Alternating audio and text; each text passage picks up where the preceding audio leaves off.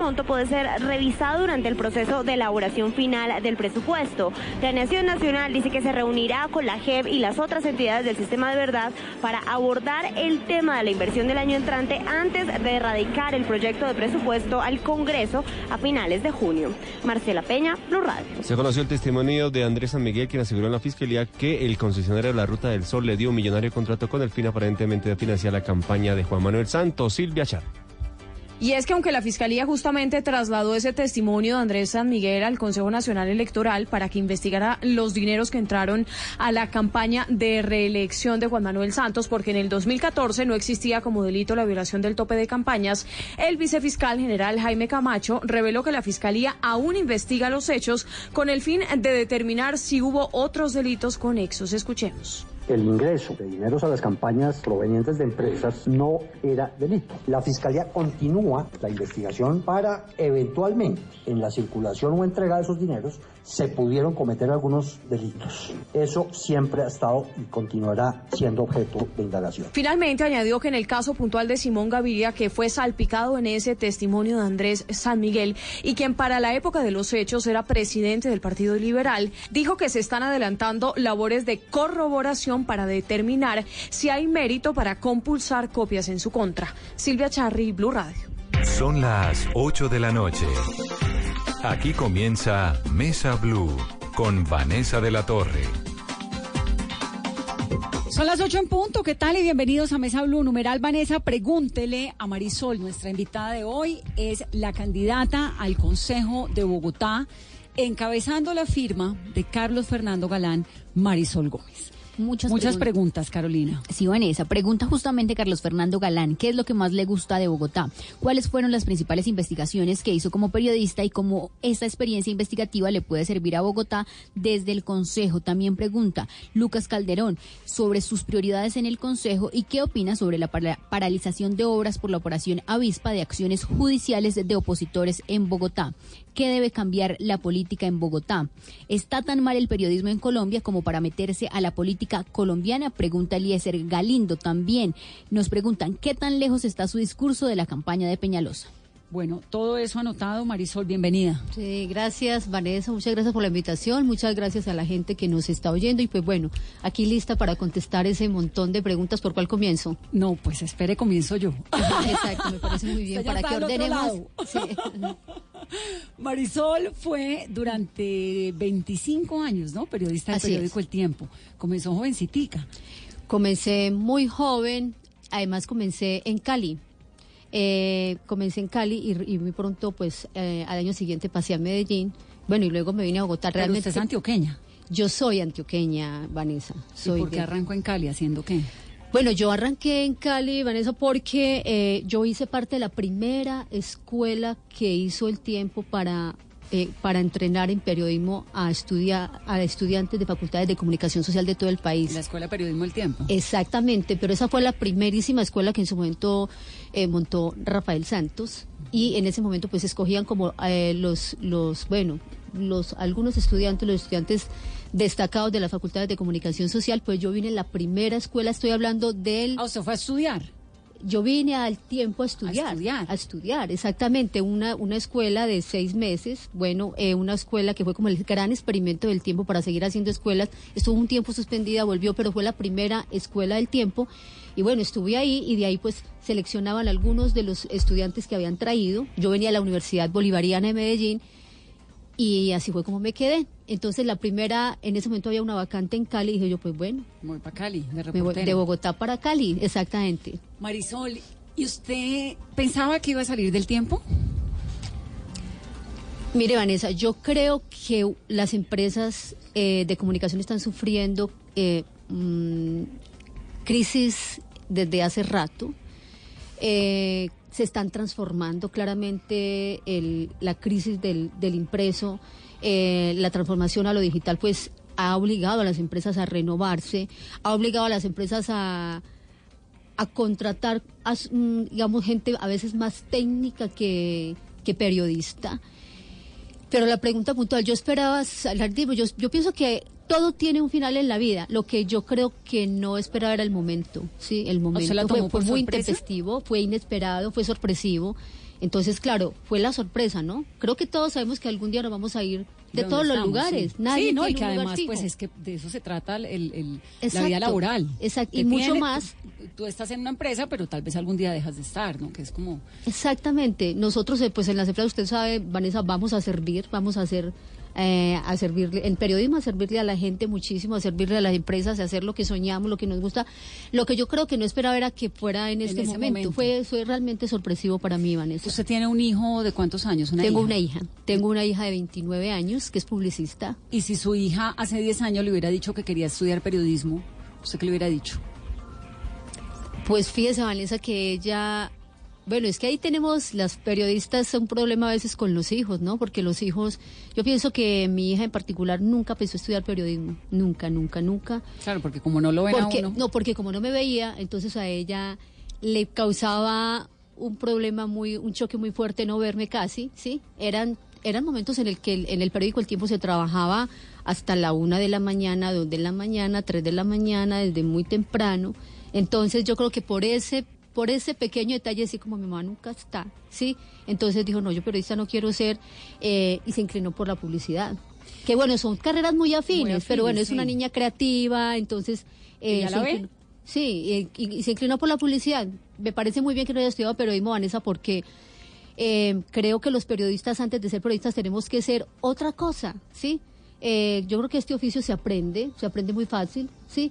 Eh, pero uno tiene que llenarse de contenido antes, antes de ser periodista. Y me parece que eso es lo que yo recomendaría a los jóvenes hoy, antes de estudiar periodismo, estudiar otra cosa y luego, pues sí, eh, hacer una especialización tal vez para entrenarse en las técnicas informativas, pero me parece más importante hacer otra cosa y luego, pues, dedicarse Sí, al periodismo no, si uno y quiere. llenarse, Y así, y así estudia en otra cosa, uno siendo periodista todo el tiempo se está llenando de contenidos. La cabeza mil, como una esponja Sí, porque- absorbiendo, porque, si no, pues es que somos expertos en ideas generales a veces. En ideas generales, lo bonito No- del periodismo, nos toca Vanessa, aprender de todo rapidísimo. Exacto, exacto, aprender todos los días y lo bonito del periodismo es que todos los días está sobre algo nuevo, porque la, la vida es así, ¿cierto? Pura coyuntura, cada día un hecho nuevo y pues y Colombia, en Colombia fundamentalmente hoy está haciendo una noticia, pero mañana esa noticia es borrada por otra, en fin, pues uno se aprende eh, o aprende a hacer periodismo es ejerciendo este oficio, un oficio muy bonito, un oficio que yo amo. Yo sí toda la vida soñé ser periodista desde niña. ¿Sí? Sí, yo sí desde niña ¿De, soñé de ser prensa escrita o de qué? prensa escrita desde niña me gustaba mucho escribir Vanessa entonces yo Además, desde niña lindo, decía ¿no? yo quiero escribir me pregu- yo me acuerdo que a mí me preguntaban de niña usted qué quiere escribir pero qué ser periodista o ser escritora yo no sabía que quería si quería ser escritora periodista yo lo único que se- quería sa- sabía era que quería escribir me encanta escribir Tiene libros. Tengo Autoría libros y propia. sí tengo tengo libros eh, me gusta escribir me encanta recoger información y luego sentarme con todo ese montón de información en la cabeza darle un orden Marisol, en esta época en la que el periodismo está en una revolución digital, en una transformación, ¿qué añora de esos años en los que usted arrancó en el periodismo y donde no había redes sociales, no había internet? Mire, lo, lo, lo más bonito del periodismo en esa época era que uno era el único puente, el único vehículo, el- sí, era, era, uno era la única posibilidad que tenía la gente. eh, voy a hablar específicamente de las zonas de conflicto donde yo viajé muchísimo, muchísimo. La única posibilidad que tenía la gente para que los demás supieran lo que les estaba pasando era hablar con un periodista como uno. Pero todavía. Un poco. Menos, Vanessa. Men- menos porque, pues sí. le- El celular casi- Santrich viene y se sienta acá o le mandan a uno cosas por el celular, pero la experiencia de estar en el sitio y de hablar con la gente mirándole a los ojos en la mitad de una zona de conflicto, yo creo que eso Era es... una, era una época, exacto, en la que la gente tenía mucha necesidad de que la oyeran para que uno saliera a contar lo que estaba pasando. Yo me acuerdo de mi viaje de Saurabá, que uno llegaba y los campesinos estaban ansiosos por hablar, por contar, por desahogarse, porque era una guerra muy dura en ese momento. Entonces, yo creo que lo más bonito era saber que a través tuyo la gente, los demás eh, en Colombia se iban a enterar de lo que estaba sucediendo o en Urabá o en el Caguán o, o en el Caribe, no sé, en la zona más apartada del país. Usted es estuvo más viviendo en. Cuba prácticamente, ¿no? En Cuba. Bueno, Cuba sí, el proceso de paz con las FARC pues me tocó cubrirlo completo. Eh, ¿Cuánto tiempo estuvo en Cuba? Es, bueno, en Cuba, yo a Cuba no es que iba mucho, Vanessa, porque yo entendí desde muy temprano del proceso de paz que no valía la pena estar en Cuba. Primero porque Cuba tiene grandes problemas de comunicación, usted sabe, entonces estar allá a veces estar a- era estar más aislado que estar en Colombia. Entonces, bueno, ir a Cuba de vez en cuando para eh, sentir un poco en qué andaba la mesa, pero aparte de eso, tener mucho el contacto con la gente que estaba negociando. Creo que esa fue, digamos, como, eh, digamos, como la gran posibilidad que yo tuve eh, para explicar un proceso tan complejo, tan mal querido, ¿sí? Y un, y un proceso tan criticado por un sector del país. ¿Cuál es la razón o la explicación que usted hoy en día, así como en la tranquilidad ya fuera de este corre-corre de la vida cotidiana periodística, le da a eso, a que un proceso de paz termine siendo tan polarizante? ¿Qué Eh, pasó ahí? Yo creo que eh, yo creo que todo el mundo quiere la paz. Yo creo que todo el mundo quería una Colombia sin FARC. Yo creo que yo no tengo duda de eso. Yo creo que eh, la gran polarización del proceso de paz, pues, tuvo un nombre. Y Álvaro Uribe Vélez, que es un gran opositor, ¿sí? Él como opositor puede hacerle la vida imposible a cualquiera. Y yo creo que ese fue el gran problema del, proceso de paz. Y luego, obviamente, con toda esa campaña de, de, de decir que de lo que no era el proceso de paz, pues se pierde el plebiscito. Y yo creo que el plebiscito, Vanessa, dejó herido de muerte ese proceso de paz, porque lo deslegitimó desgraciadamente. ¿Se equivocó Juan Manuel Santos con ese plebiscito? Yo no lo habría llevado a un plebiscito. Yo creo que, las, incluso yo creo que Juan Manuel Santos en algún momento dijo que no lo debió haber hecho. Ahora, él se comprometió desde un comienzo a decir lo que se negocie se va a poner a consideración de los colombianos. Sí, que no era necesario, porque No la era necesario, tenía todo el Vanessa. derecho como presidente a buscar la paz. Nosotros tuvimos procesos de paz con, eh, con el M19, con el EPL, con la Corriente de Renovación Socialista, con el Quintín Lami, y, nun- y nunca se puso con los paramilitares, Vanessa, y eso nunca se llevó a un plebiscito. Creo que no era necesario, pero se cumplió la palabra, y bueno, y, y- y tras una mala campaña, pues la paz tuvo una herida de muerte. ¿Cómo fue ese día eh, usted, el día del plebiscito, cómo lo vivió como periodista? Pero bueno, ese, ese día fue... Fue un domingo. Mire, pero ¿sabe qué, Vanessa? Si- eh, eh, más, más que yo, era la gente de la redacción. Yo no sé, la gente de la redacción y la gente joven. Es impresionante cómo la gente joven lloraba en el tiempo. Yo sí quedé eh, muy impactada. Nadie se lo podía creer, ¿sí? Porque creo que en el mismo gobierno no se lo creían. Nadie se lo que podía creer. Yo, yo recuerdo que los periodistas jóvenes del tiempo lloraban. Yo quedé pasmada porque al final de cuentas veníamos el lunes anterior de estar en Cartagena en un acto súper emotivo Claro, en el la que firma con Timochenko, exactamente con en el que el himno nacional sonando, que era una cosa impresionante y había como en ese instante la tranquilidad, o la esperanza de que era un país distinto. Sí, ese sí. día a las 4 de la tarde en Cartagena con ese cielo, es que yo me acuerdo perfecto también, Sí. como tan bonito. Y, y Timochenko pidió perdón, pidió y, perdón, y estábamos sí. hablando de pasar la página y que Colombia iba a ser distinta y luego el golpe muy fuerte del domingo siguiente, pues yo creo que queda uno muy sorprendido porque uno dice, ¿a quién se le ocurre decirle no al- a, a más fara, a más guerra? Fue un- muy desconcertante, pero bueno, yo pienso que ya estamos... eh, digamos, explicando el proceso de paz, creo que ya pues es otro momento de Colombia y Colombia tiene que pensar que la paz es desarrollo. Yo creo que esa es la esperanza que tenemos que tener todos. Y esa esperanza, ¿cómo no perderla con episodios como el de Jesús Santrich, que a hoy no sabemos si mañana va a reaparecer y va a cumplir la cita en la Corte Suprema? Mire, yo creo que, lo- que lo que uno tiene que pensar es que la paz no son personas, ¿sí? La paz es más que Santrich, ¿sí? Santrich se volvió, digamos, que el, el, el, el polémico del proceso de paz. Creo que él hoy es un, un hombre que se puede considerar un, hombre que traicionó la paz, que traicionó al partido político. Si él no aparece mañana en la Corte Suprema, eh, pues lo que tiene que hacer es funcionar la justicia, porque desgraciadamente él vio que la justicia con él funcionó, actuó la Corte Suprema, actuó la Jurisdicción Especial para la Paz, y sin embargo él decide irse, eh, pero no hay que personalizar la paz, la paz es más que Jesús Santrich, yo creo que la gente tiene que ver eso de esa manera. Sí, mañana, dice Marisol, pues porque mañana es el día en el cual supuestamente tiene que presentarse ante la Corte Suprema de Justicia en medio de todo este proceso judicial. Y las posibilidades de que Santrich se presente mañana, Carlina, ¿qué le dicen sus fuentes? No, es nulo. O sea, el paradero a esta hora es que no se sabe. Posiblemente hubo esa cumbre que tuvo con Iván Márquez y el temor es que se estén rearmando, que haya una nueva fusión entre las disidencias de las FARC, el ELN, más grupos residuales. Con Santrich y con Márquez ahí metido. Pero también hay una versión de que eh, Santrich se fue a convencer a Márquez que regrese al proceso, ¿no? Sí, dos días antes él no temía por la diligencia en la Corte Suprema de Justicia. Lo que hablan es que él estaba confiado en asistir y que su preocupación más grande era el regreso de Iván Márquez al proceso de paz. Así es, él dijo, yo voy a hacer lo que pueda para volver a traer a Márquez. Bueno, no sabemos, yo por eso digamos, hay que darle hasta mañana. Si mañana no aparece, pues bueno, debemos considerar que traicionó el proceso de paz, traicionó a al, partido FARC y traicionó al país. Marisol, ¿nos equivocamos en algún momento los periodistas que cubrimos con tanta pasión y tanto, eh, pues, tanta esperanza el proceso de paz? Un poco a veces nos dicen, no, es que ustedes se, se desligaron de la gente. Mire lo que pasó con el Brexit, mire lo que pasó con Trump. Ay, creía que Donald Trump fuera a ganar. Lo que pasó con la paz era verosímil pensar que el plebiscito por el no podría ganar. ¿En algo fallamos ahí los periodistas? Pues yo creo que, yo creo que uno desde donde está Vanessa, usted sabe, pues uno hace lo que realmente cree que debe hacer, que es explicar. Eh, yo creo que eh, a la hora de reproducir titulares, yo creo que eso es una cosa que yo siempre cuestioné mucho, ¿sí? Cuando los críticos del proceso de paz y de todo lo que se negoció con las FARC decían esto, un ejemplo muy concreto, Vanessa, cuando uno, uno dice esto es un proceso eh, para la impunidad, cuando uno titula así, la gente se queda con el título.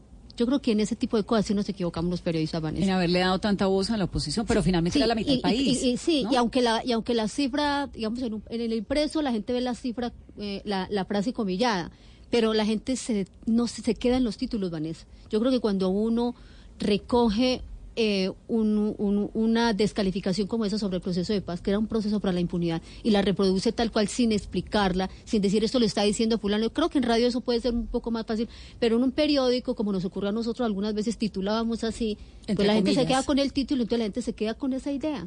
¿Sí? Pero también había un- la mitad del país que no le gustaba el proceso de paz. Es que, es que uno... Es cierto, es cierto, pero porque se- pero porque hubo una campaña muy fuerte, la gente es que empecemos por eso porque la gente no entendía que se estaba negociando allá. Entonces, cuando la gente no entiende lo que se está negociando, cualquiera puede decir lo que quiera y vender cualquier idea, que me parece que fue eh, lo que pasó. Por eso pasó lo que pasó en el plebiscito. ¿Cómo era en su vida de periodista su relación con las fuentes? Porque uno cubriendo conflicto donde todo el mundo le quiere meter los dos a la boca, ¿no? Y, y que le publiquen en un periódico tan prestigioso como El Tiempo la, la versión propia. Sí. ¿Cómo lo manejaban? Pues bueno, yo creo que uno tiene, claro, como, como, como, como dice Vanessa, uno tiene que saber que la gente, primero, para qué la gente, si a uno lo buscan para contarle algo, para qué me están, hacerse la pregunta, para qué me están buscando, por qué me están buscando, ¿sí? Eh, ¿Qué quieren mostrar o qué quieren esconder? Uno siempre saber que en el caso de un proceso de paz, Vanessa, las FARC quieren vender su versión, el gobierno quiere vender la suya, y al final de cuentas lo que uno tiene que hacer es atar cabos. ¿Por qué me están diciendo eso? ¿En qué contexto me lo están diciendo? ¿Y en qué momento me lo están diciendo? ¿sí? Y empezar a atar cabos para decir, bueno, aquí me, me quieren usar, ¿sí? Sí, para uno que me siempre están todo el mundo lo quiere usar. A uno como periodista todo el mundo lo quiere usar, pero ahí donde ahí donde se prueba la experiencia de uno, Vanessa. Cuando uno tiene ya experiencia, pues uno ya sabe cómo torear un poco esas cosas. Marisol, entonces usted sale eh, a la Escuela de Periodismo del Tiempo, luego se va para Cali como corresponsal, Me voy como corresponsal y a trabajar en, una- en un periódico local que tenía ya el tiempo, que era cuál. una edición local, se llamaba El Tiempo Cali. Sí. Y entonces era el tiempo corresponsal para Bogotá y trabajaba en la edición local. Sí, que eso, todavía el tiempo conserva esas eh, Sí, ediciones locales, las- exacto. las- las y luego me voy a. Medellín, Vanessa, eh, en, en Cali muy corto tiempo porque pues me voy a Medellín y llego a Medellín en el, a finales del 94 cuando está comenzando eh, fuerte la pelea entre los paramilitares y las FARC en Urabá. Sí, una, una, una, una pelea que se extiende luego a todo el país y bueno, y que dejó todos los muertos, la tragedia que usted conoce y que todos los colombianos conocemos, Vanessa. Y ahí es cuando usted hace este clic del, del periodismo de conflicto. Digamos, ¿por qué En usted Medellín. se experimenta, se, se, se, se vuelve experta en paz? Mire, yo me vuelvo experta en paz porque eh, precisamente llego a Medellín en un momento en que los paramilitares deciden sacar a las FARC, eh, de, comenzando por el norte del Urabá antioqueño y hacer el recorrido por todo el país. Yo llego en un momento en que, sí, eh, yo era joven, pero hay un periodista más de, de más trayectoria que yo y le dice, vaya a hacer un recorrido por Urabá, que la cosa está muy complicada. Y él dice, no, yo por allá no voy. Pero yo dije, yo sí quiero ir. Sí. Entonces yo termino enganchada cubriendo todo lo que era la guerra. Esto era masacres semanales, eh, eh, Vanessa, eh, de las FARC contra hija? los contra los obreros bananeros, de los paramilitares contra las FARC. ¿Ahí en ya fin. tenía hija o no? Sí, ya tenía Ya. hija, tenía Chiquita. Una niña muy pequeña, muy pequeña, que vivió con una mamá muy ausente por tanta viajadera. Claro. Sí. Y entonces comienza a hacer estos Eh, cubrimientos. Exactamente, yo comienzo a hacer el cubrimiento, pero luego en un momento dado llego a Bogotá, justo a la sección Bogotá, ¿sí? Y en la sección Bogotá eh, pues empiezo a conocer Bogotá, voy a los barrios más, eh, o sea, que uno no imagina nunca que Bogotá tiene sectores tan marginales, ¿sí? Em, conozco mucho Bogotá, pero estando ahí, yo llego cuando hay proceso de paz del Caguán, ¿sí? Y entonces me dicen, bueno, antes llego a ser editora nocturna y estando de editora nocturna me dicen, bueno, usted que tiene tanta experiencia en cubrimiento de conflicto, ¿por qué no se viene a, a ser eh, su editora de paz? En ese momento empiezo a cubrir el proceso de paz del Caguán, también una ex- experiencia muy importante para llegar luego a cubrir el proceso definitivo de paz con las FARC, sí, muchos años después.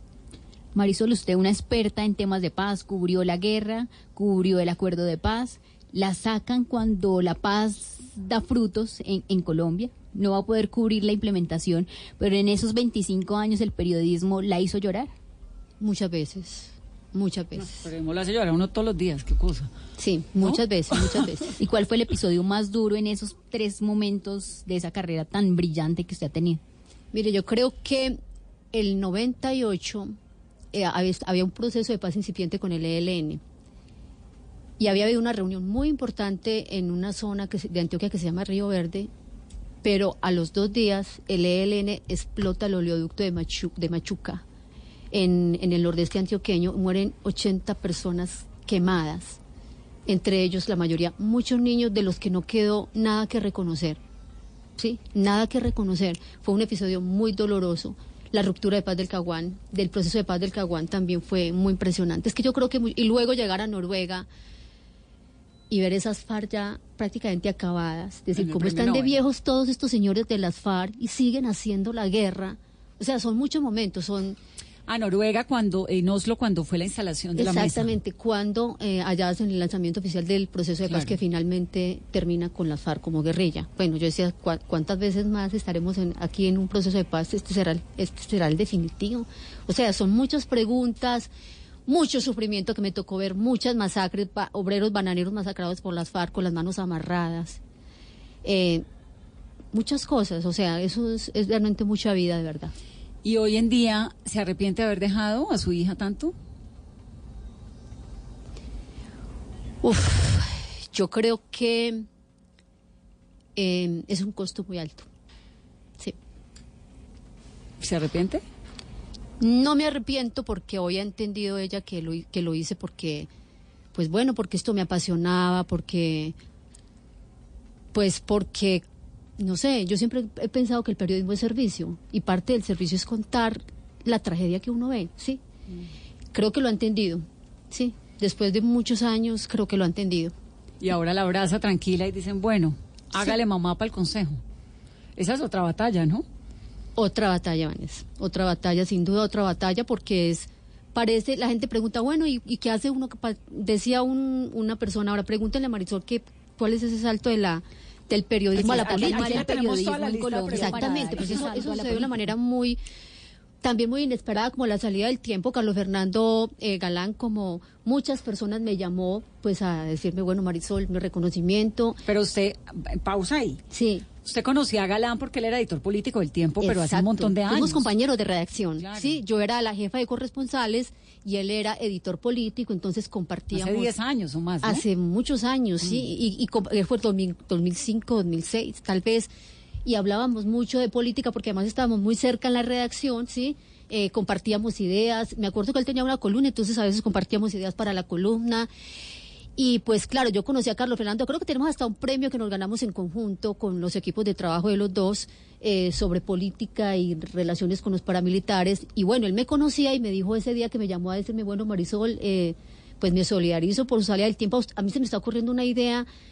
¿Por qué no me, por qué no encabeza la lista para el Consejo de Bogotá? Y yo en ese momento, pues a mí se me prende el bombillo y Eso digo, fue pero el bueno, mismo día. Sí, llevaba yo dos días de haber salido del tiempo y me dice Marisol, ¿por qué no me encabeza la lista al Consejo? Y yo dije, bueno, pues si yo he pensado que la política es servicio, la política bien hecha como yo me la imagino es servicio, pues ¿por qué no? Otra cosa, otro reto. A Carlos Fernando Galán lo conozco pues desde hace rato, me parece un hombre con ideas frescas, me parece un hombre decente, me parece un hombre conciliador y yo creo que yo soy fundamentalmente conciliadora, Vanessa.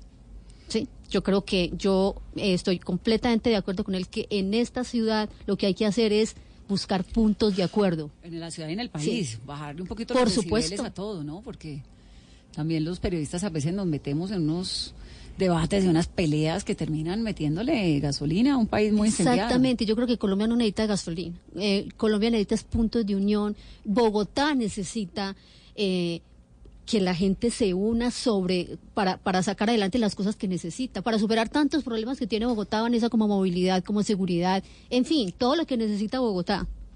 ¿Usted qué tanto conoce a Bogotá? Pues bueno, yo le estaba contando ahora que yo llegué a Bogotá hace 20 años justamente a trabajar en la sección Bogotá y trabajé en temas de seguridad en la sección Bogotá. Sí, entonces es una cosa, mire que hasta el destino, ¿no? Vuelve y me lleva. Yo, me, yo me he dicho, ¿por qué? lo sorprende a uno un montón. Exactamente, la vida me ha sorprendido. Eh, yo llegué a Bogotá a trabajar en la sección Bogotá, trabajé en la sección Bogotá, conocí muchísimo Bogotá y me, y me entendía con todos los temas de seguridad en Bogotá. ¿sí? Entonces, eh, pues yo de Bogotá conozco la parte bonita, la parte más triste. Luego me fui a otros, a otros temas del periodismo, pero eh, creo que hay una fortaleza en los periodistas, en particular en mi caso, Vanessa, y es eh, la investigación y la denuncia. Yo creo que mi punto central en, el Consejo de Bogotá es llegar a fiscalizar, ¿sí? A fiscalizar y hacer control político en un momento en que van a, construirse grandes, obras, en Bogotá. La primera línea del metro, eh, las troncales de Transmilenio por la, por la calle 68, por la avenida Ciudad de Cali. Fíjese usted, Vanessa, que hay una cosa que no le puede volver a pasar a Bogotá y es lo que ocurrió con el Transmilenio por la calle 26. Era impresionante, pues el tiempo queda en la avenida 26. Años y años de uno llegando a trabajar y ver la, la, calle 26 absolutamente paralizada, destruida, que no pasaba nada. Yo, yo creo que, que, que, el control político va a ser uno de mis fuertes en el Consejo de Bogotá, porque yo lo que quiero es estar pendiente de esas obras, no solo que no se las roben, sino que haya eficiencia, rapidez, en, los trabajos, porque no nos puede volver a pasar lo que pasó con la calle 26. Que las hagan. Sí. Y en materia de seguridad, ¿qué hacer? Porque es una de las preocupaciones más grandes. Está disparado el tema de hurto de celulares, los rompevidrios, el robo en los semáforos y a eso sumándole la reincidencia que hay en estos delincuentes. Pues, pues fíjese, eh, eh, lo siguiente que eh, hay una cosa en la que yo estoy completamente de acuerdo con Carlos Fernando y es que aquí siempre se le pone mucho cuidado al ladrón, al ladrón del celular, al ladrón de la bicicleta, al ladrón de carros, pero lo que no se tiene mucho en cuenta es que hay unas estructuras criminales muy poderosas detrás. O sea, los muchachos roban celulares porque saben que hay quien se los compra que roban bicicletas porque saben quién se las compra para desbaratar y armar otras. Y lo mismo con, con los carros. Entonces hay que ir detrás de la gran estructura criminal que alimenta esa cantidad de eh, esa cantidad de, hurtos. Y por supuesto, pues también un trabajo muy fuerte de cultura ciudadana para que la gente no compre nada. Nada robado. Nada, nada de segunda, ni, ni autopartes, eh, porque están contribuyendo con organizaciones criminales que son las que están alimentando esa cantidad de inseguridad en Bogotá. Hay un señor que se llama Luis Fernando Vélez que hace una pregunta que me pareció muy interesante y es qué proyecto tiene para las personas en condición de discapacidad. Pues bueno, hay una, hay un, yo creo que hay uno de los grandes problemas que tienen las personas con discapacidad son eh, el problema de las obras de infraestructura que tienen justamente que no se piensan para las personas con discapacidad. Mire, yo, yo me acuerdo, pues, eh, el primer metro de, que tuvo Colombia, pues Medellín, uno de los grandes debates al comienzo era por qué no hay accesos para los discapacitados, ¿sí? Y si usted se da cuenta ahora, Vanessa, usted encuentra eh, estaciones de Transmilenio, ¿sí? que no tienen accesos para una persona que va en silla de ruedas. No, pues Piense nomás en la Pepe es Sierra. es inverosímil. ¿Cierto? Edificios, las calles, es decir, no vaya tan allá con discapacitados, con una mamá con un carrito. Hágame el favor. Un coche. Sí, y entonces usted para subir a la estación por una escalera, o sea, y si no puedes caminar, entonces, ¿cómo llegas a la estación? Yo creo que esa es una de las principales em, cosas que hay que hacer pensando en los discapacitados, específicamente la gente que tiene problemas de movilidad, es pensar que la infraestructura que se construya en esta ciudad piense en todo el mundo. Por eso está hablando de Bogotá para la gente, ¿sí? Por eso esta campaña se llama Bogotá para la gente. Marisol, usted, numeral Vanessa, pregúntele a Marisol. Estamos hablando con Marisol Gómez, que es la cabeza de la lista del Consejo de Bogotá de eh, Carlos Fernando Galán, candidato a la alcaldía, ex periodista del periódico El Tiempo. Ahora entra a la política, estamos leyéndolos, siguiendo sus preguntas. Marisol, usted tuvo, ¿cuánto se demoró en decirle que sí a Galán? Bueno, este, eso es una buena pregunta. Yo me, yo me demoré, creo que, no sé, una hora ¿Sí? porque, el- como le digo, este- esa fue una semana... Se fue una. Fue una semana bien particular porque está, ha- hacía dos días que yo había salido del tiempo y él me llama. ¿Usted sale del tiempo y qué hace? Bueno, ¿Se yo sal- Usted recoge- coge su cartera y me voy. Bueno, ¿qué? yo saco mi cartera y yo me voy, llego a mi casa, bueno, eh, empiezo a recibir muchísimas llamadas. Entonces, digamos me pasé parte del tiempo, Vanessa, recibiendo muchas llamadas de la gente, entre ellas la de Carlos Fernando. Entonces yo digo, bueno, yo pienso que la política tiene que tener más ciudadanos y menos políticos. Bueno, entonces, y, y- y- ocurre esta llamada ahora, conozco a Carlos Fernando Galán, me gusta el estilo de Carlos Fernando Galán. Es un movimiento ciudadano, no es un partido político. A mí todo eso me gusta, pero sí, viene porque de un tuvo- partido político. No, porque él tuvo, digamos, a, a Galán hay que reconocerle algo, yo creo, y es lo de cambio radical, ¿no? Esa pelea que se dio muy bárbara, que uno como periodista lo sabe, y lo ve y lo reconoce.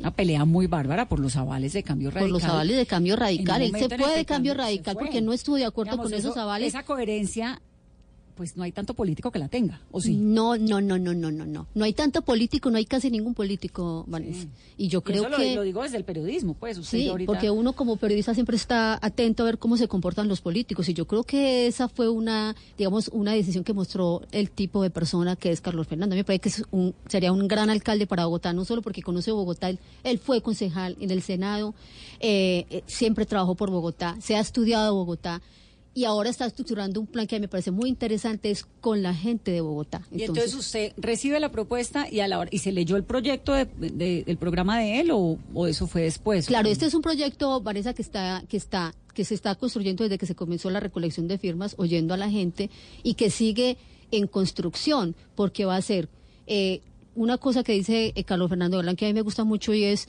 un alcalde no puede solo, sí, un alcalde necesita hacer todo con la gente, y por eso, digamos, frente a otros mandatarios y otros mandatos, pues un alcalde muy cercano a la gente. ¿Qué es el periodismo, Vanessa? Estar No, pues, cerca de la gente, oírla, escucharla, transmitir sus necesidades desde el periodismo. Ahora es la posibilidad de decir desde el Consejo hacer cosas por esa gente. Yo creo firmemente en eso y por eso me encantó el reto y dije, bueno, excelente, pues ahora la vida me cambió el rumbo, pero de una manera eh, Drástica.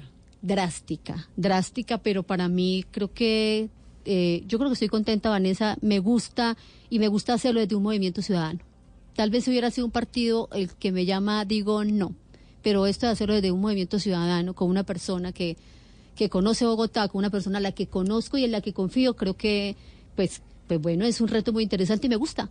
¿Y cómo tomó su familia esta decisión de pasar de tener una mamá periodista a una mamá que no tenía tiempo, pero ahora la voy a ver en campaña haciendo política en las calles de Bogotá? Bueno, pues lo mismo. Ahora sí, yo pensé que iba a ver más a mi mamá y ahora creo que no la voy a seguir viendo, pero lo, lo- pero creo que lo importante sí es el apoyo de la familia, el, el apoyo de mi hija, el apoyo de mi esposo. Creo que eso es muy importante porque uno al final de cuentas es más que eh, un periodista o más que una persona que entra a, a trabajar por la gente de la política, pues es una persona con familia. Marisol, ¿y qué será más fácil? ¿Buscar eh, exclusivas, primicias, grandes entrevistas, a tener que salir a buscar voto a voto?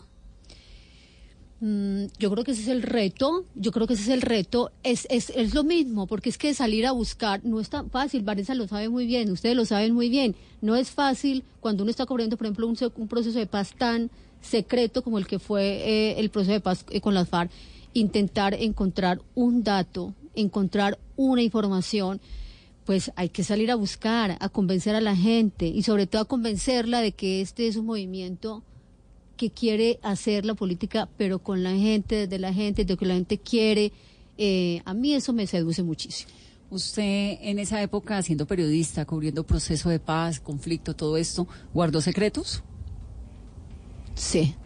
Muchos que le decían, esto mm, no se puede sí, contar. pero guardé secretos, Vanessa, por, un- por un asunto de responsabilidad. Yo siempre me preguntaba, para, o sea, para, o sea, ¿qué utilidad tiene que yo diga esto? Sí, ¿para qué? ¿Qué Hay veces yo me preguntaba, si no va a este servir proceso? para nada, yo para qué lo digo, y si de pronto puede ser peor que lo diga, pues para qué lo digo. Sobre todo en los temas de paz, Vanessa, uno sí, sí, sí, yo, yo en particular quiero decir que sí me guardé muchos secretos porque creo que no valía la pena. Sí, siempre y cuando eso no comprometieran nada, digamos, de, de la seguridad nacional, ni comprometieran la vida de nadie.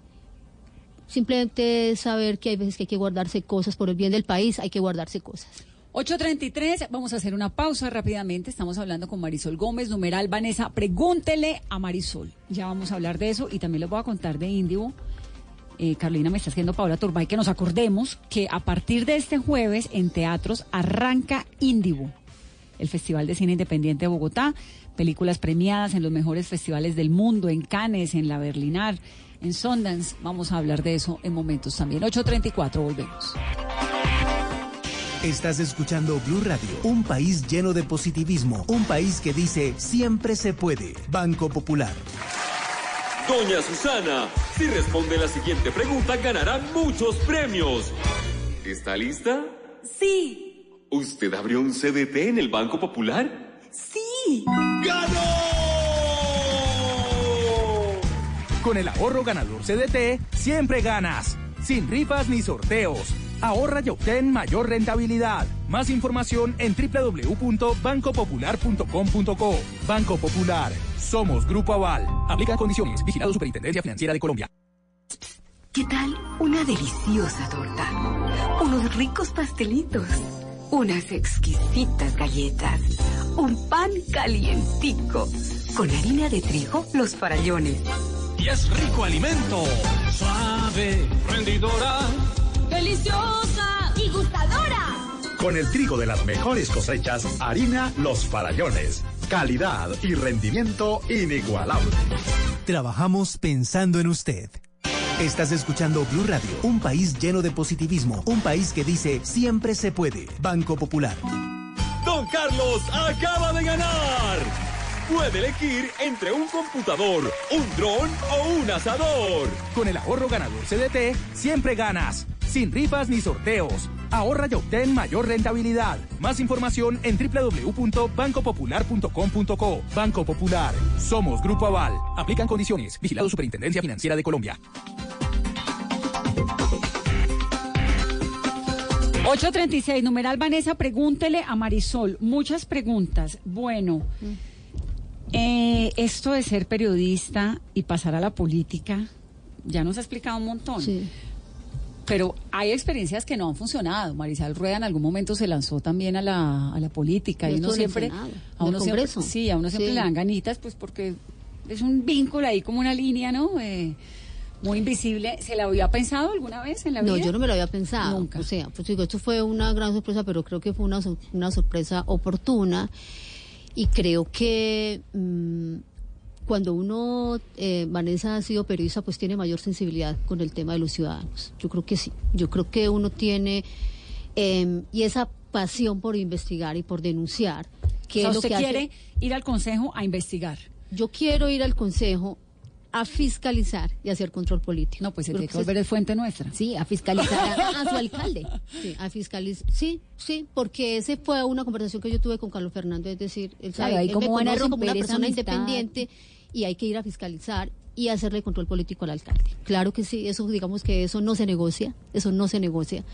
Eh, yo voy con lo que soy, a donde sea, antes estaba en el periodismo, con principios, con en las cosas en las que creo y las que defiendo, y ahora igual. Por ejemplo, otra de las preguntas de nuestros tuiteros es qué tan lejos está del discurso de Peñalosa y acá incluye una pregunta mía también es cómo califica el, gobierno de Enrique Peñalosa y cómo esa campaña que últimamente ha sido tan polémica y es, ¿son realmente impopulares pero eficientes? Pues bueno, yo pues em, creo que em, yo en esto, para responder esa pregunta, si quiero ser o sea, yo estoy casada completamente con Carlos Fernando Galán, no, no vamos a hacer una campaña al Consejo para contra nadie, ni para criticar a nadie. ¿Y eso lo hablaron en la negociación de quién va para la fila y cómo? Sí, completamente, o sea, es que yo creo que parte de lo que le pasa a Bogotá, como le pasa también al país, como ustedes bien lo decían ahora, es el tema de que, de quién pelea contra quién, cómo destruimos al otro, no, aquí se trata de, de tomar de todos lo bueno, ¿sí?, y cambiar lo que no consideramos que no está tan bien. por ejemplo, ¿qué tomaría de una candidata como Claudia López, que en su discurso se le ha conocido por polarizar, por dividir, y que está también en un juego, en un sector del todos contra Clau? Pues yo creo que, no, yo a Claudia la, respeto mucho y yo dejaría ahí porque a mí yo vuelvo y digo, esta no es una campaña contra nadie, es una campaña para hacerle propuestas a Bogotá y para construir a Bogotá también con las propuestas de la gente. Entonces yo eh, creo que eh, todos tienen cosas buenas y a la hora de unir lo que tenemos que hacer es unir, unirnos, unirnos por Bogotá. Y en esa unión de pronto ustedes aceptarían en algún momento, la campaña aún está arrancando, eh, a esta primera coalición que ya se ve de la centroderecha entre Ángela Garzón y Miguel Uribe o viceversa. No, en este momento, pues eh, eh, lo que yo sé y lo que yo he conversado con Carlos Fernando Galán es que él en este momento no ha pensado en alianzas, no tiene en mente alianzas, eh, de manera que en ese tema, pues sería como especular. Eh, él quiere ser un, un- un candidato eh, de centro y se ha identificado como un candidato de centro, cosa que a mí me gusta muchísimo. Eh, yo creo que los extremos nunca son buenos. Marisol, usted, en ahora que estábamos hablando hace unos momentos sobre lo de Santrich, que creo que, que, pues sí, mañana vamos a tener que decir todos que de alguna manera, no sé si nos equivocamos dándole el beneficio de la duda. De- O era lo que tocaba en el momento.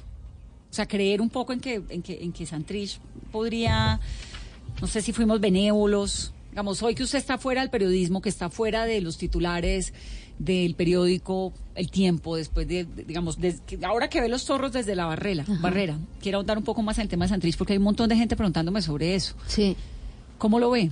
Pues mire, yo creo que es que eso no tiene que ser si, si el periodismo se equivocó o no se equivocó. Yo creo que se equivocó. Si, si Santrés no aparece mañana, se equivocó Santrés, no el periodismo. Porque yo creo que cuando uno hace el periodismo, que lo tiene que hacer está simplemente contando los hechos.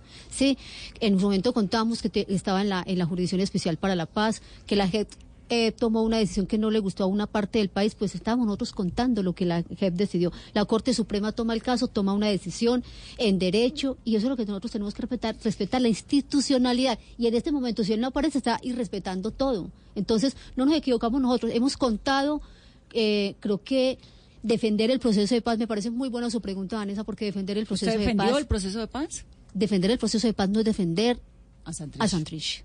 Ni defender en su momento el proceso de paz era defender lo que hacían las FARC. Claro que no.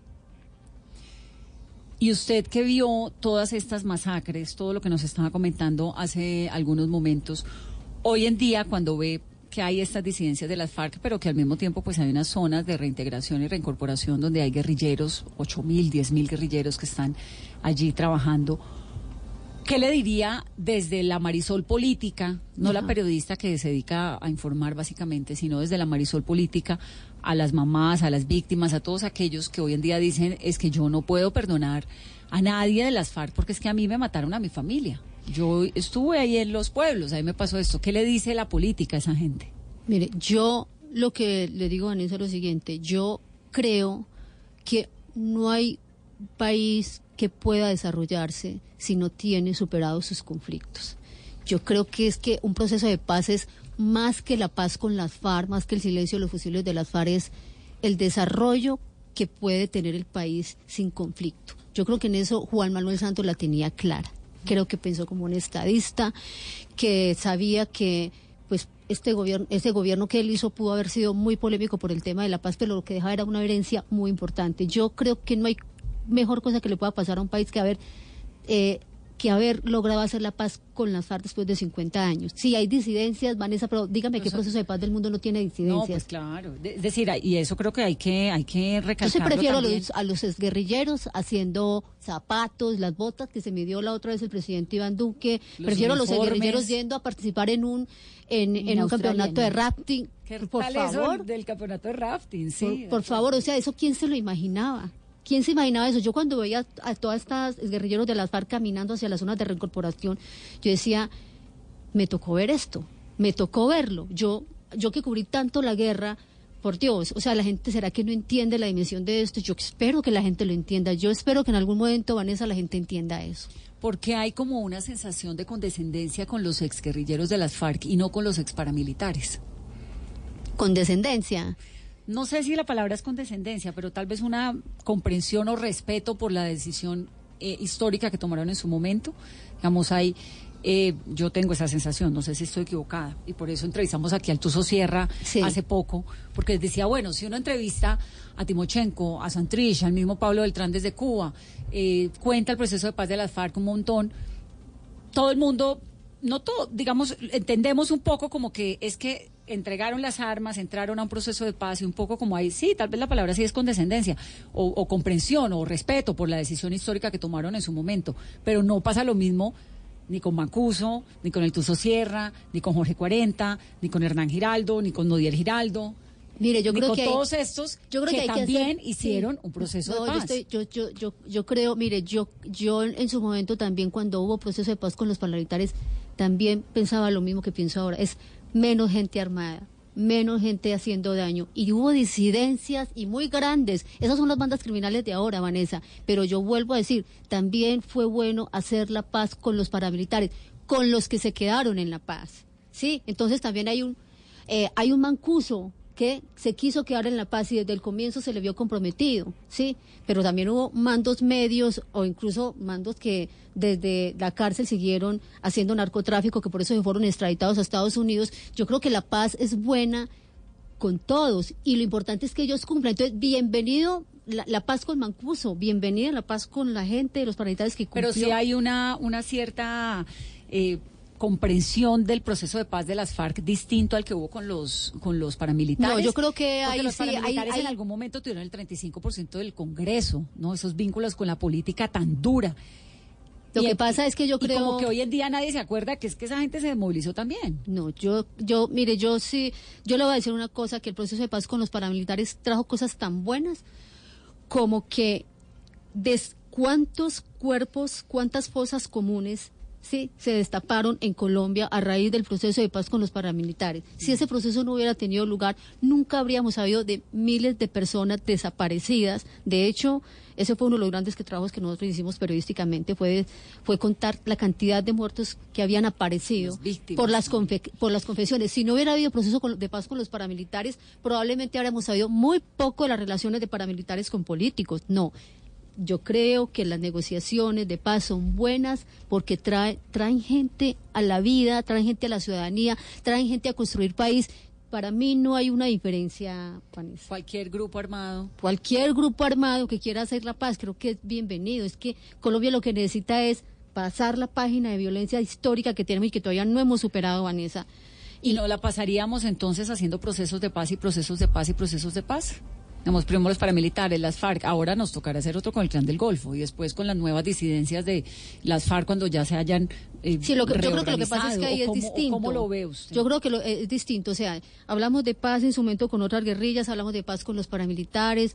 eh, creo que aunque muchos eh, regresaron a las armas, hubo unos que permanecieron en la paz. Las FARC igual ahí tiene disidencias, pero tiene un importante grupo encabezado por Timochico que yo siempre destaco porque le ha cumplido a la paz. Seguramente si hacemos un proceso de sometimiento con el clan del Golfo, algunos no van a querer. Acuérdense que ya hay una división ahí, que hay uno que un grupo que se desprendió del clan del Golfo porque no estaba de acuerdo con una eventual eh, sometimiento a la justicia. Con ellos hay que hablar de sometimiento a la justicia porque ya el gobierno pasado y este gobierno lo han dicho, no es un proceso de paz porque Sí, es gente que dedicada completamente al narcotráfico, ¿cierto? Simplemente son beneficios judiciales, pero yo creo que toda la gente de Colombia que quiera construir este país y quiera venir y decir, yo doy esto a cambio de esto, es bienvenida. ¿En qué se diferencia ese clan del Golfo de hoy con lo que fueron en su momento las FARC, con lo que fueron en su momento los paramilitares?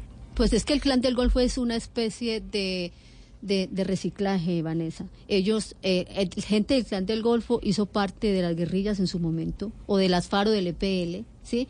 Gente del clan del Golfo hizo parte de los grupos narcotraficantes de Medellín, gente del clan del Golfo hizo parte de los paramilitares. Ellos son todos esos reductos que se han ido, han ido permaneciendo en la guerra y reclutando nuevas gentes. Entonces, sí, entre menos grupos que recluten jóvenes, claro, aprovechándose también, Vanessa, de la falta de Estado. Porque ¿de dónde sacan los muchachos que quieren eh, empuñar un fusil? Que quieren de ir. ¿De dónde? De esas zonas donde no hay Estado, donde no hay oportunidades.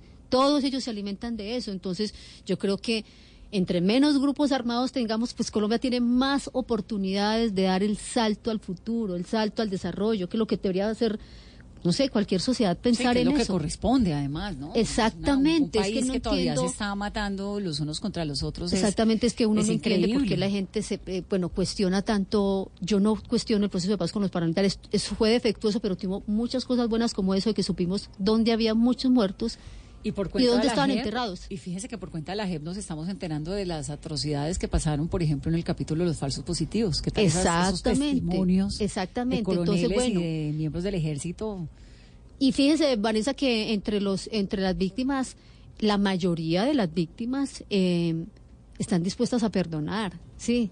Eh, la mayoría de las víctimas lo que quieren es, bueno, ya eh, llegó la hora de pasar la página y de trabajar todos por Colombia. Lo que pasa es que también hay un uso político de las víctimas, de algunas víctimas. Sí, eso tampoco hay que desconocerlo. Aquí hay una pregunta interesante de Philip Wodak. Dice, pregúntele, Vanessa, pregúntele a Marisol cuál es su propuesta, si la tiene, con respecto a las víctimas del conflicto armado en el país. Mire, yo creo que las víctimas, en primer lugar, digamos que eh, fiscalmente es muy difícil hablar de una reparación económica, digamos, eh, significativa para las víctimas, pero a mí me parece que las víctimas lo primero que tiene que la primera la primera reivindicación de las víctimas es y eso lo dicen ellas, no lo digo yo, es que no se repita la historia que ellas sufrieron. ¿Y cómo no se repite? ¿Cuándo se acaban los grupos armados? ¿Verdad? Entonces, por eso había que acabar con las FARC, había que acabar con los paramilitares, hay que acabar con las bandas criminales, hay que acabar con la gente que está matando, por ejemplo, a los líderes sociales ya a los propios excombatientes de las FARC. Yo creo que las víctimas son oportunidades, es decir, gente que queda tan herida, que dio, que tiene la generosidad de perdonar. Oye, lo mismo que puede hacer un Estado es decir, garantizarles educación, garantizarles salud, garantizarles una vida digna. Yo creo que es lo mínimo que puede hacer un- una ciudad por las víctimas, ¿sí? Creo que es lo mínimo que puede hacer por ellas. Marisol, ya que estamos hablando con Marisol, la política en campaña, el Consejo de Bogotá, no puedo dejar de hacerle una pregunta y es que estamos a un mes del primer año de gobierno del presidente Iván Duque. ¿Para dónde lleva el presidente Duque el país? Es que el problema es que yo creo que no, no están muy claros eh, eh, eh, en este momento sobre para dónde, para dónde vamos. Yo creo que eh, el presidente Iván Duque es un hombre bien intencionado, bien intencionado, eh, pero que hace parte de un, de un, un partido político eh, que no lo deja eh, que no lo deja trabajar y en ese sentido pues lo que uno esperaría es que en algún momento él decida eh, digamos eh, manejar la situación sí Porque, dice que no lo dejan trabajar. Porque a veces da la impresión de que él, él quiere mantener una buena relación con el partido y él tiene que elegir entre ser el presidente de los colombianos o ser parte o ser o, o- tener o sentir el peso de haber sido elegido por un partido que tiene muy- que es muy polémico, un partido que se ha opuesto em, de manera radical a muchas cosas del proceso de paz. Eh, yo creo que él tiene que tomar una decisión. ¿Tomar distancia sería esa decisión? ¿Tomar distancia del partido? Él tiene que tomar una decisión en algún momento. Como Santos. ¿Mm? Como Santos en su momento con Álvaro Uribe. Sí. O sea, uno no tiene por qué sentirse en deuda con un partido porque al final de cuentas él gobierna para Colombia y Colombia somos todos, no es el centro democrático. Marisol, ahora que nos está hablando de los grupos armados ilegales, ¿qué tanta es la presencia de las FARC, de los helenos, de, de las disidencias en Bogotá? Pues mire, ¿Qué tan, qué tan mira, reto es para es- la concejal Marisol No, Gómez? mire, yo les voy a decir una cosa, Vanessa, que de pronto acá se habla poco. Ahorita que hablábamos de las organizaciones eh, criminales en Bogotá, eh, en, en Bogotá no se sabe mucho que, eh, bueno, se sabe un poco que el clan del Golfo tiene acá algún grupo. Ustedes saben que todo esto se mueve por el tema del narcotráfico y el microtráfico. Eh, nosotros, pues, tenemos investigaciones que de verdad, eh, eso se, en algún momento se, se podrá contar, pero eh, bandas criminales mm, de Antioquia, por ejemplo, tienen aquí personas ya con eh, copando los territorios de Bogotá para manejar el microtráfico, sí. Yo sé puntualmente de una banda de Medellín que tiene un sector de Chapinero. Eh, sabemos también que el clan del Golfo. ¿Por qué no lo publicó de periodista? Bueno, porque son cosas que uno tiene que primero recoger mucha información. O sea, uno tiene el dato, pero tiene que empezar a investigar. Uno, o sea, te, tiene un tiene que empezar a, mover periodistas para decir, bueno, vamos a ir a tal lugar, nos vamos a parar en tal lado, vamos a investigar, incluso a investigar eh, sin que a veces sepan que uno es periodista. Eso, eso lo hicimos muchas veces nosotros, por ejemplo, con el tema de la rumba y cómo vendían la droga en los sitios nocturnos de Bogotá. Sí, hacernos pasar como ciudadanos que íbamos a la rumba y a consumir. Sí, yo creo que ese tipo de cosas hay que hacerlas. Eh, el, el ELN tiene un frente urbano creado con la clara intención de tener una presencia fuerte en Bogotá. Los atentados, hay que hablar del atentado al andino, que tal vez es el que más recuerde la gente, pero los atentados a las sedes de, bancarias, exactamente, a las sedes de, de- de algunas EPS, claramente al- el, el, el ELN tiene un grupo urbano dispuesto a golpear muy fuertemente las capitales y puntualmente en Bogotá. El atentado a la Escuela General Santander es la muestra de todo eso. Es más o menos que antes. Digamos, ¿de qué manera el proceso de paz con las FARC terminó afectando la seguridad en términos de, de- grupos armados, pues no, no bandas criminales, sino grupos, o sea, las FARC, los helenos en Bogotá? Yo creo que lo mismo que en el resto del país es que en la medida en que el Estado no asume el control de las zonas que dejan las FARC, las FARC también tenían un componente urbano muy importante, pues llega el ELN, el ELN, llegan las bandas, lo que pasa en Tumaco puede pasar perfectamente en Bogotá, guardadas las proporciones y de distinta manera, Vanessa, sí. Ellos tienen, el narcotráfico está de, está de por medio, en las capitales el microtráfico, y ahí siempre hay quien quiera hacer ese negocio. Entonces, si no lo hacían las FARC, los hacen otros grupos armados. El gran problema es que efectivamente las FARC no era el único problema que tenía Colombia, ¿no? No era el único problema, tenemos muchos problemas y para eso tenemos que trabajar mucho. Tenemos a la concejal Marisol Gómez, ¿Mm? Lista para ir al, al Consejo de Bogotá. Lista para ir al Consejo de Bogotá. ¿Qué le asusta? Mm, ¿Qué me asusta? Nada. Los políticos, la politiquería, ¿sí? Eh, creo que eso, pero con la idea de ir a hacer control político, de ir a, a- a fiscalizar, y yo vuelvo y reitero, o sea, vienen obras de infraestructura tan importantes para Bogotá. El tema de la seguridad a mí me gusta muchísimo. eh, eh, y como estoy convencida de que aquí hay bastantes grupos armados muy eh, eh, guardaditos, viviendo el narcotráfico, viviendo el robo de los celulares, viviendo el robo de las bicicletas, viviendo el robo de, de carros, pues yo creo que son temas que a mí me apasionan y son temas a los que yo le voy a meter la ficha. ¿Y por qué deben votar por Marisol Gómez hoy todos los bogotanos que la están escuchando en las diferentes localidades? Bueno, eh, los ciudadanos que no me conocen porque por, por la experiencia que tengo para investigar y denunciar, por la, por, por digamos, por la por la decidida eh, eh, eh, intención que yo tengo de ir a fiscalizar las obras, la gente lo que más le preocupa en Bogotá es que se roben la plata que da para las obras. Yo Pues porque además recuerdo- estamos aburridos de que se las roben. Estamos aburrísimos de que será. Entonces yo me voy a ir a cuidar la plata de los bogotanos, ¿sí? Me voy a ir a cuidar, eh, a fiscalizar que las grandes obras que vienen ahora para Bogotá realmente eh, sean obras que, que se hacen a tiempo, porque es impresionante ver cómo Bogotá comienza una obra y cuánto se demora una obra en Bogotá. Yo no sé si alguna ciudad tiene récord tan importante en eso como Bogotá, que comienza una obra y parece que nunca la termina. Nunca, impresionante además porque uno ve, no sé, esos países orientales, uno dice cómo, en qué momento levantan esas torres que se demoran un mes, dos meses, seis, tal, levantan unas torres, hacen unos puentes colgantes con eh, conexiones, viaductos, de todo. y O sea, bueno, ustedes el no deprimido, el, el deprimido de la 94 que parece de ¿Cuánto se juguete. demoraron y, cuán- y- y quedó mal? ¿Cuánto se demoraron y cuánta plata se robaron? Lo mismo en la calle 26, que fue la última, digamos, eh, la última troncal de Transmilenio que tuvimos. ¿Cuánto hace que no hacemos una nueva troncal? Porque aquí no pasa nada, porque aquí no se mueven las obras. Yo, eso es lo que yo quiero hacer, estar pendiente de, de esas horas que van a comenzar de fiscalizar cómo se va a gastar la plata y también, por supuesto, de que se muevan, porque es que es muy preocupante Bogotá. Yo no sé, a veces como que nos acostumbramos a eso, me parece muy preocupante que la ciudadanía se acostumbre a que comienzan una hora y diga, bueno, vamos a ver cuándo la vemos. Creo que eso se tiene que acabar. Sí, 10 años y, y ahí vemos a ver. Carolina, a partir de hoy y hasta el 14 de julio, ¿no? Sí, Vanessa. Inscripción de cédulas. Inscripción de cédulas en todo el país. Entonces hay que aprovechar para ir a todos los puestos de votación, de 10 de la mañana a 6 de la tarde. De verdad que es facilísimo. Si a usted le cuesta trabajo votar porque tiene la cédula inscrita, no sé, en Cali y en Bogotá, vaya al puesto de votación, se demora literalmente media hora. Yo como la vivo cambiando cada puesto. Pues sí, porque digo, bueno, este año me va a tocar trabajar, entonces le escribo cerca a Caracol, no, este año me va a tocar, ent- voy a estar en tal sitio, entonces le voy, de verdad, y, es, y, es- y además también lo hago como por experimento a ver si se demora o no, y siempre lo digo, se demora uno media hora, es una cosa súper rápida. Es muy rápido, es, muy, muy rápido. y- digamos, que, digamos que en eso ha avanzado Bogotá es de ser unos puestos organizados. eh, uno llega en en 10 minutos fácilmente. Facilísimo y votar pues, vota. también es Bueno, mucho y más votar, fácil. y votar es que votar es.